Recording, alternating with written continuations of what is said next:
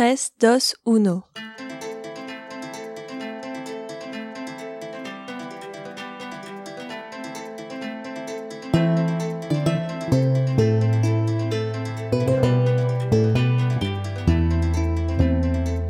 Con Boa yo creo que cada vez me hace sentido que es un restaurante que habla de un poco más allá de, de solo un restaurante. Boa habla de un estilo de vida, habla de un estilo de vida de ser un poco más slow, de ser más consciente de nuestro consumo, de ser más consciente de nuestros gastos, gastos energéticos, de ser más consciente de nuestros residuos y también de ser más consciente de, del entorno de personas que están a nuestro alrededor.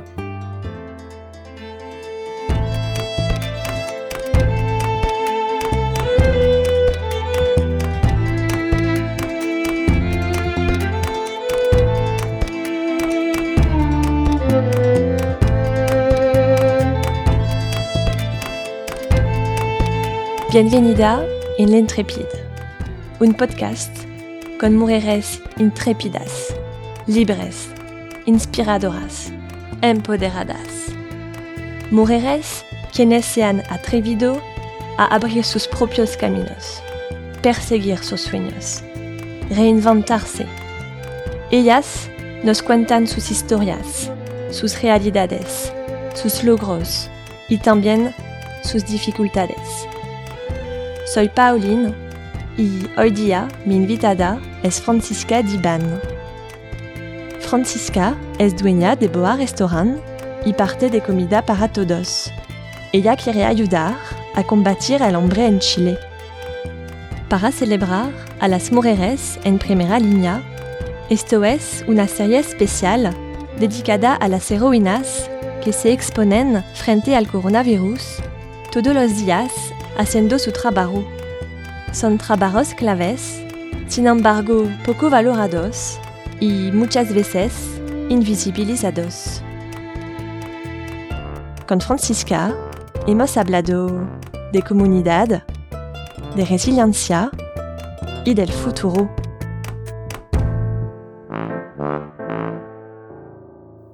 Hola Fran, buenas tardes, ¿cómo estás? Muy bien, ¿y tú? Sí, muy bien. Hace un tiempo que quería uh, entrevistarte. Ahora, con lo que está pasando y las cosas uh, que estás uh, armando, por fin aprovecho la, la, oportunidad. Bueno, la primera pregunta del podcast la conoces. ¿Qué significa para ti ser intrépida? ¿Qué significa para mí ser intrépida? Eh, creo que tener una pasión por la cual yo me levanto día a día, tener un propósito en la vida por el cual luchar y seguir el camino eh, y tener mucha confianza en mí misma de que las cosas se pueden lograr. ¿Y eres intrépida, Fran? Al parecer sí.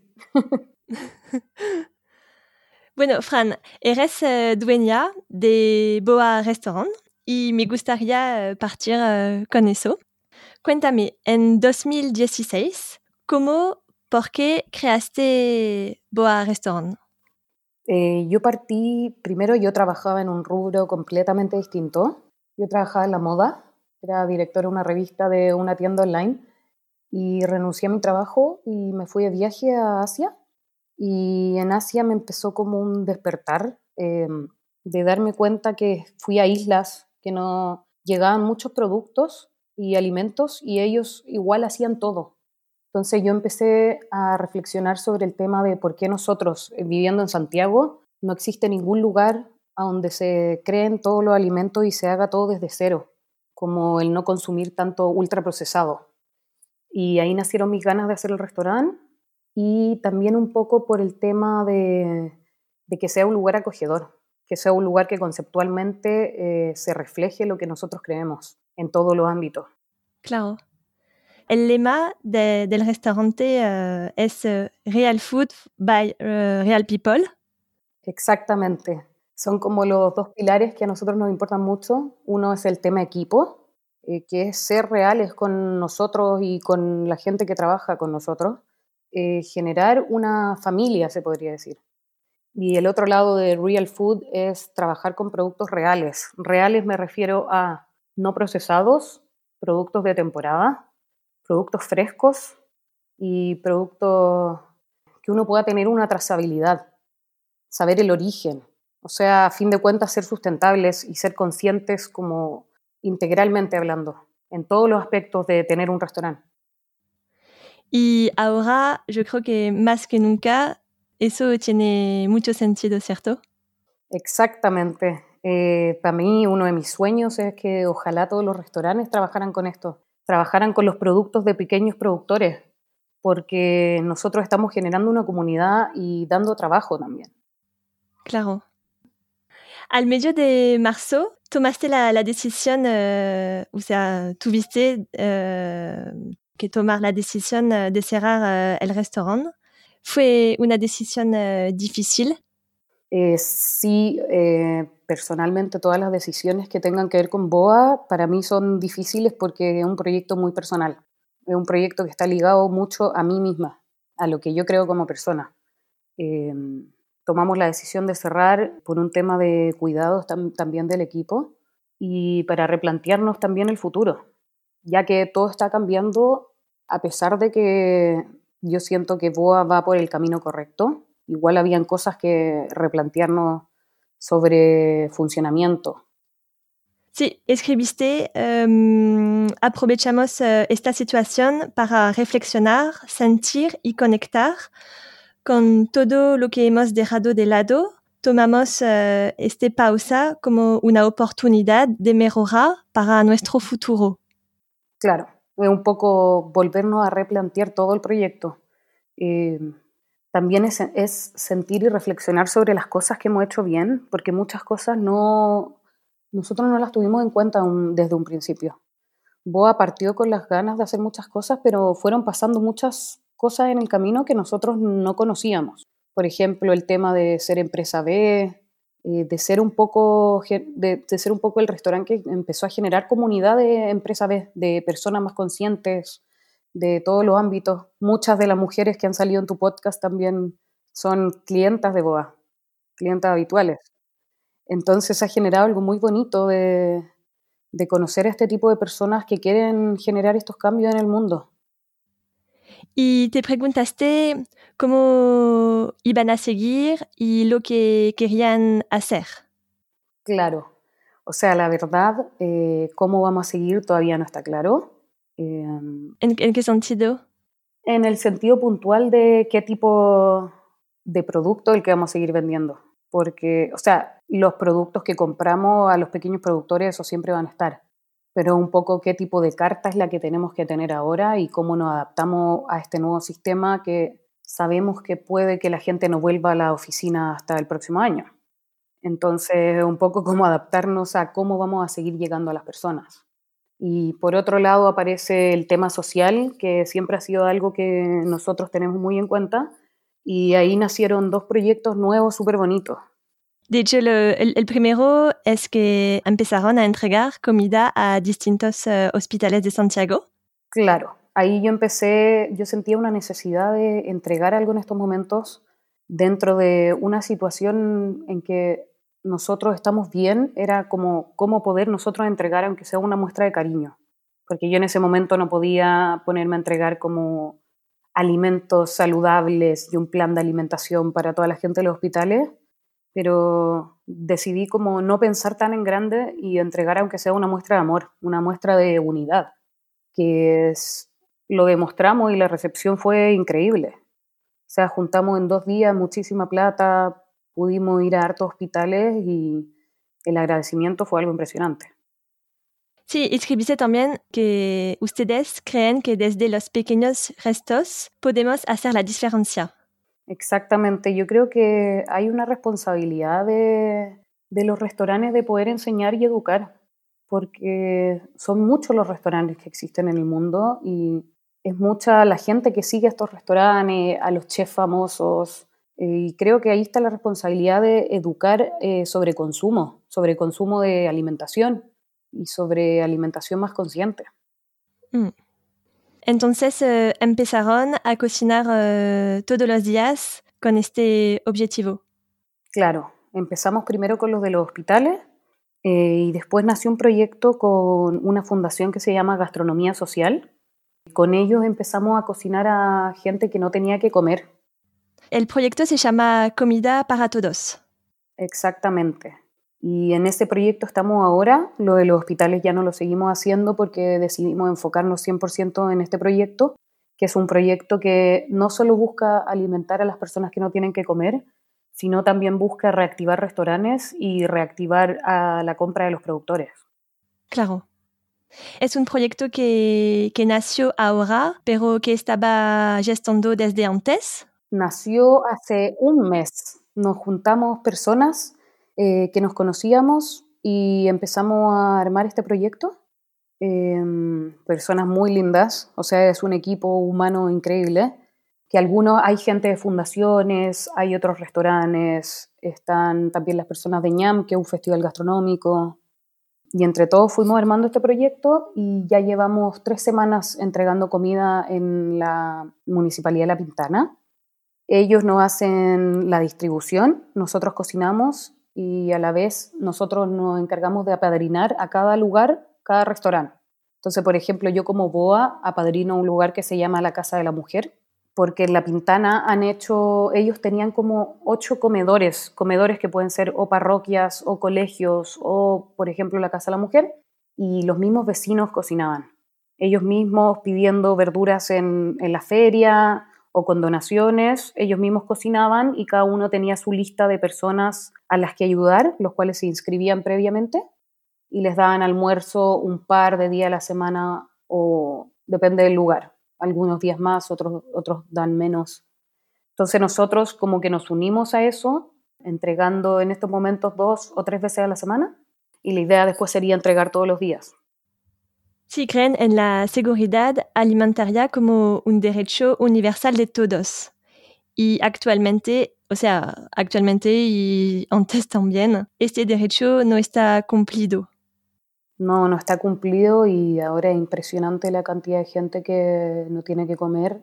Eh, es súper triste, en verdad, porque verlo, verlo de cerca es, en verdad ha sido fuerte.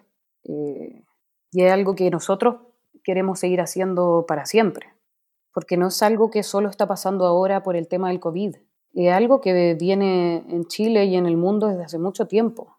Entonces la idea sería utilizar los tiempos muertos de los restaurantes o los días cerrados para seguir con esto en un futuro y agregar muchísimos más restaurantes, más gente que quiera participar y, más productores también.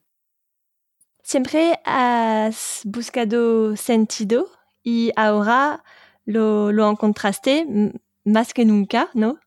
Eh, la verdad es que sí, totalmente. Eh, siento que estoy haciendo lo correcto en el área que a mí me interesa, porque a mí personalmente me importa mucho la alimentación. Yo estudié health coach también. Eh, o sea, yo primero estudié diseño, que nada que ver con lo que hago ahora, y después me di cuenta que la alimentación era un gran tema para mí, que me importaba mucho que las personas comieran bien, dentro de lo posible, obviamente, y tampoco volverse locos con el tema alimentación, porque hay un cuidado también mental. Eh, como por decir estrés, que son cosas que también tenemos que cuidar. La alimentación es un gran punto, pero creo que también hay otras cosas que uno tiene que ir mirando. Em, y a mí eso me llama mucho la atención eh, de poder ir enseñando a poquito, que es un poco también lo que hacemos con el restaurante, es como tener un equipo que lo pase bien haciendo su trabajo, eh, tener comensales que no se sientan incómodos en un restaurante que sea algo acogedor, eh, que se sienta una recepción, que se sienta una cercanía. Es más como un poco ser real en todo sentido. Hay uh, varias misiones del proyecto Comida para Todos, especialmente la educación y la comunidad. Sea, nosotros tenemos, te cuento, son cuatro pilares.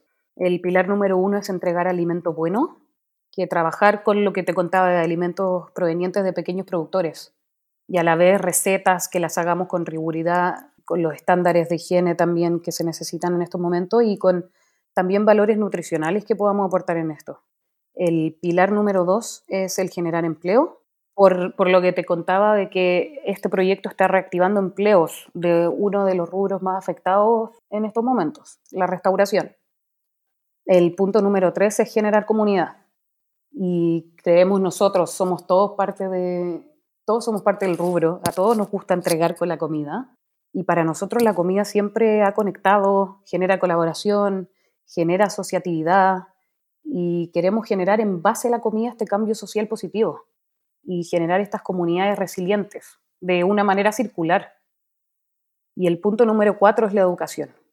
Es lo, mismo que te decía de esta responsabilidad de compartir el conocimiento que nosotros tenemos. Y ahí viene el apadrinar a los comedores sociales, con el propósito de, de capacitarlos mejor a ellos y de educarlos también.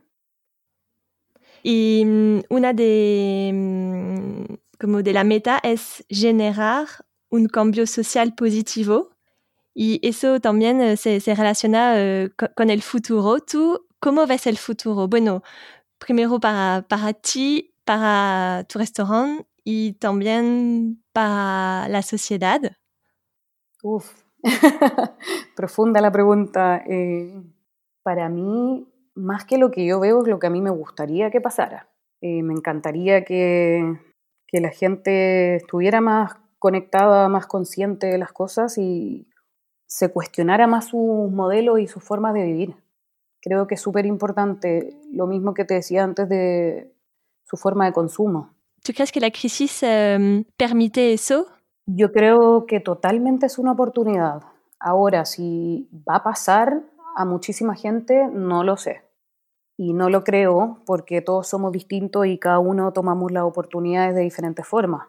Pero creo que totalmente una oportunidad de, de que pasen estas cosas. O sea, poniéndote ejemplos súper básicos, es si tú estás más en tu casa, te das cuenta de todo el desperdicio que estás generando. Y como tienes más tiempo, lo puedes ver. Entonces, tal vez eso ya te hace cuestionarte el tema residuo y empezar a reciclar, por ejemplo, o empezar a hacer compost cosas así de simples pueden empezar a pasar, o te diste el tiempo de mirar tu closet y ver que tenías mucha ropa, o te diste cuenta que el entorno de donde estás viviendo no, no te hacía feliz y te pone a comprar más plantas para tu casa, para sentirte más cómodo, estar en un lugar más bonito, eh, o te diste cuenta que, estabas trabajando mucho y que necesitabas tomarte estos respiros y estos descansos.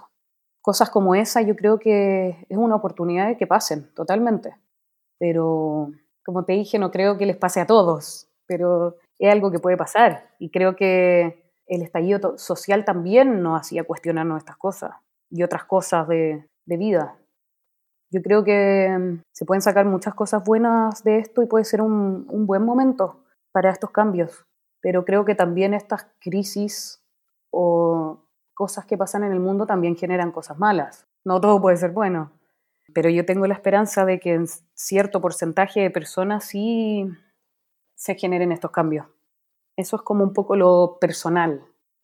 Ahora eh, con Boa, em, con Boa yo creo que cada vez me hace sentido que es un restaurante que habla de un poco más allá de, de solo un restaurante. O sea, habla un poco, Boa habla de un estilo de vida habla de un estilo de vida de ser un poco más slow, de ser más consciente de nuestro consumo, de ser más consciente de nuestros gastos, gastos energéticos, de ser más consciente de nuestros residuos y también de ser más consciente del entorno de personas que están a nuestro alrededor.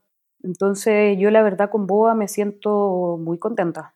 Siento que ha sido un muy lindo proyecto, siento que hemos logrado conseguir lo que queríamos y generar algo súper bonito.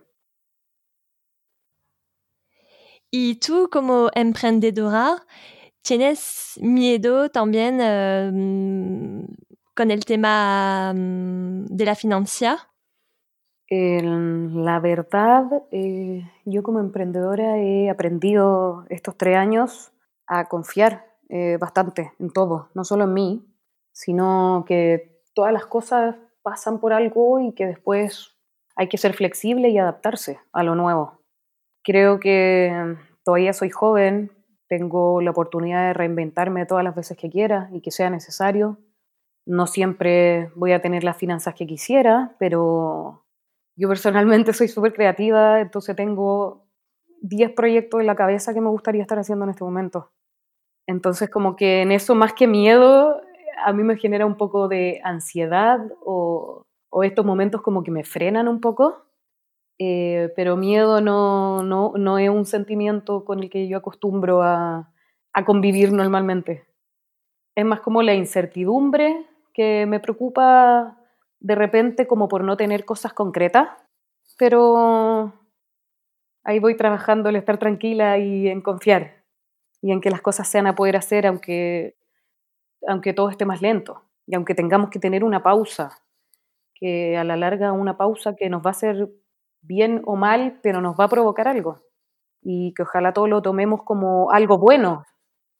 El, rubro de la restauración es un rubro bien complejo no un rubro con finanzas muy positivas a fin de mes, es un rubro que va, trabaja por el día a día. Yo he tenido la suerte de, rodearme de, gente que nos quiere y más que nos quiere, cree en nosotros y ha decidido no cobrarnos para que podamos seguir. Y también un equipo que ha aceptado la, la suspensión del contrato porque también somos como, lo que yo decía antes, somos como una familia y nos queremos. Si tú dices uh, cocinar, ¿es amar? O sea, totalmente. o sea, es que para mí desde que yo abrí el restaurante dije, si yo quiero que las personas coman más verduras y menos alimentos procesados, que son los alimentos más adictivos, porque son los que tienen el jarabe de maíz, la soya, el azúcar, tenemos que cocinar con mucho amor y trabajar con productos muy buenos. Entonces ahí va el tema también de, que nosotros no, no solo somos estacionales porque queremos ser más sustentables, también somos estacionales porque el producto, cuando está en su estación, tiene mejor sabor. Y cuando también tú le compras a un productor pequeño que no son producciones masivas, el producto también tiene muchísimo mejor sabor. O sea, es impresionante probar, no sé, nosotros trabajamos con las chicas de la Pitru, que ellos son unos productores agroecológicos, y probar una frutilla de ellas es de otro planeta. O sea, después tú vas al supermercado, te compras una frutilla y no tiene sabor. Entonces también es como un poco esa enseñanza, no es como la enseñanza de no comas azúcar porque te hace mal o no consumas lácteos. Es como come de todo, pero que sean productos reales y que sean hechos desde cero, no, no productos químicos del supermercado que al cuarto ingrediente y tú ya no sabes qué estás leyendo y que son cosas que ni siquiera se ha comprobado si hacen bien.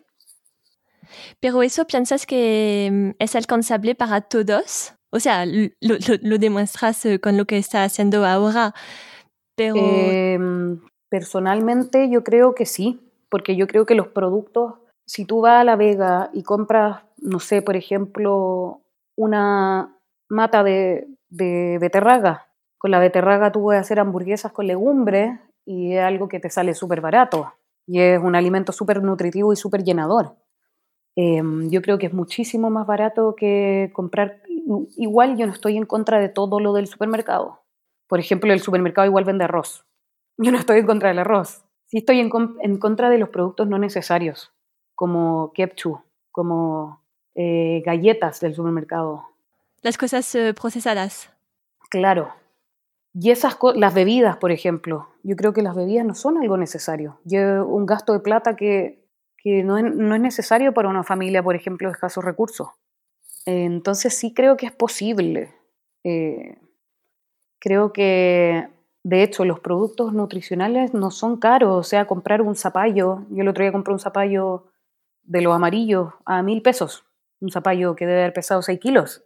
Entonces, claro, si yo, me si, si yo empezara a hablar y pensar que todos pueden comer carne de libre pastoreo, sería una locura. O o hacer pan sin gluten, no sé. Esas cosas son poco probables, pero comer alimentos reales, alimentos que salen de la tierra, eh, yo no lo veo tan difícil. Sí creo que hay una enseñanza de cómo utilizarlos. Porque, por ejemplo, creo que hay productos en Chile como la betarraga, la berenjena, el zapallo, el zapallo italiano, que se pueden ocupar de un sinfín de maneras que en otros países las ocupan muchísimo. Por ejemplo, en Rusia hay una sopa famosísima que es de beterraga, que se consume mucho. Acá, si uno piensa en niños, los niños mm, generalmente no les gusta la beterraga. Entonces, es como más, la forma de lograrlo para mí es más un tema de educación, más que de costo. Sí. Em, nosotros hemos entregado unas pasantías en un, en un proyecto que se llama Balloon, que ellos ayudan a zonas rurales de a lo largo de Chile. Y esas señoras han venido al restaurante a aprender de nosotros. Y lo más impresionante ha sido que en verdad nosotros terminamos aprendiendo de ellas. O sea, por ejemplo, la última señora que vino, eh, ella nos contaba que ella compra eh, la carne por, por ejemplo, yo compro un cuarto de la carne o un octavo y la el vacuno se utiliza por completo.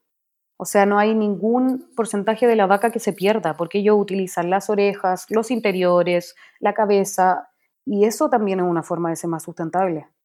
El ser poco sustentable es comprar siempre eh, el mismo corte de carne, porque las empresas grandes, ¿qué hacen con lo, que no ocupan del animal?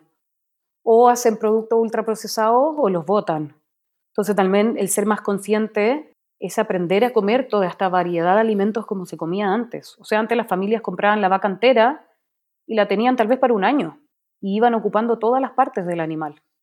Entonces, para mí también eso es ser más sustentable y también lo hace más sustentable por el hecho de que si tú compras solo un corte de carne y ese corte de carne se hace famoso, es más caro por demanda a dónde quedaron todos esos cortes que se ocupaban antiguamente, eh, la guatita que se comía, la oreja, las patas de vacuno, eh, todos esos cortes son muchísimo más baratos. Y eh, asombrosamente son los que más alimentan y son los más nutritivos. Entonces ahí también hay una enseñanza interesante que ver. Y para terminar, voy a, también decir algo que dijiste, ahora es tiempo de actuar. Así que, bueno, para la, la gente que, que, quiere actuar y ayudar, ¿cómo lo puede hacer? O sea, yo estoy impresionada de todas las personas que están haciendo cosas sociales, lo encuentro hermosísimo, me hace feliz y creo que ahora es tan fácil como meterse a Instagram y ayudar a cualquiera de las plataformas que ya sabemos que son reales y donar o llevar ropa o ayudar a cocinar en una olla común. O sea, hay muchísimas formas de ayudar ahora y ha sido muy lindo ver que mucha gente está ayudando y mucha gente está dispuesta, gente que, que a veces ni siquiera financieramente está muy bien en estos momentos, igual tiene esas ganas de ayudar. Así que creo que totalmente es el momento de hacer algo y hay muchas opciones. En Comida para Todos tú compras la colación a 3 mil pesos también estamos recibiendo donaciones de alimentos. O sea, por ejemplo, el otro día me llamó la prima de una mi amiga y me dijo, Fran, quiero donar pan. Estoy haciendo pan en mi casa. Eh, ya le hice pan a toda mi familia, así que no sé qué más hacer y tengo esta necesidad de poder ayudar. No tengo plata en este momento porque no estoy trabajando, pero puedo hacer pan. Yo le dije feliz de recibir tu pan porque a nosotros en los en estos centros de alimentación no, no han pedido que llevemos pan. Entonces, muy bueno poder llevar estas rebanaditas de pan junto con la comida para entregarle a las personas. Entonces, eso ya es una tremenda ayuda. Sí, existen uh, varias formas de, de, ayudar en el fondo. Claro, exactamente. Bueno, muchas gracias, Fran. Gracias a ti. Estuvo entretenido. Sí.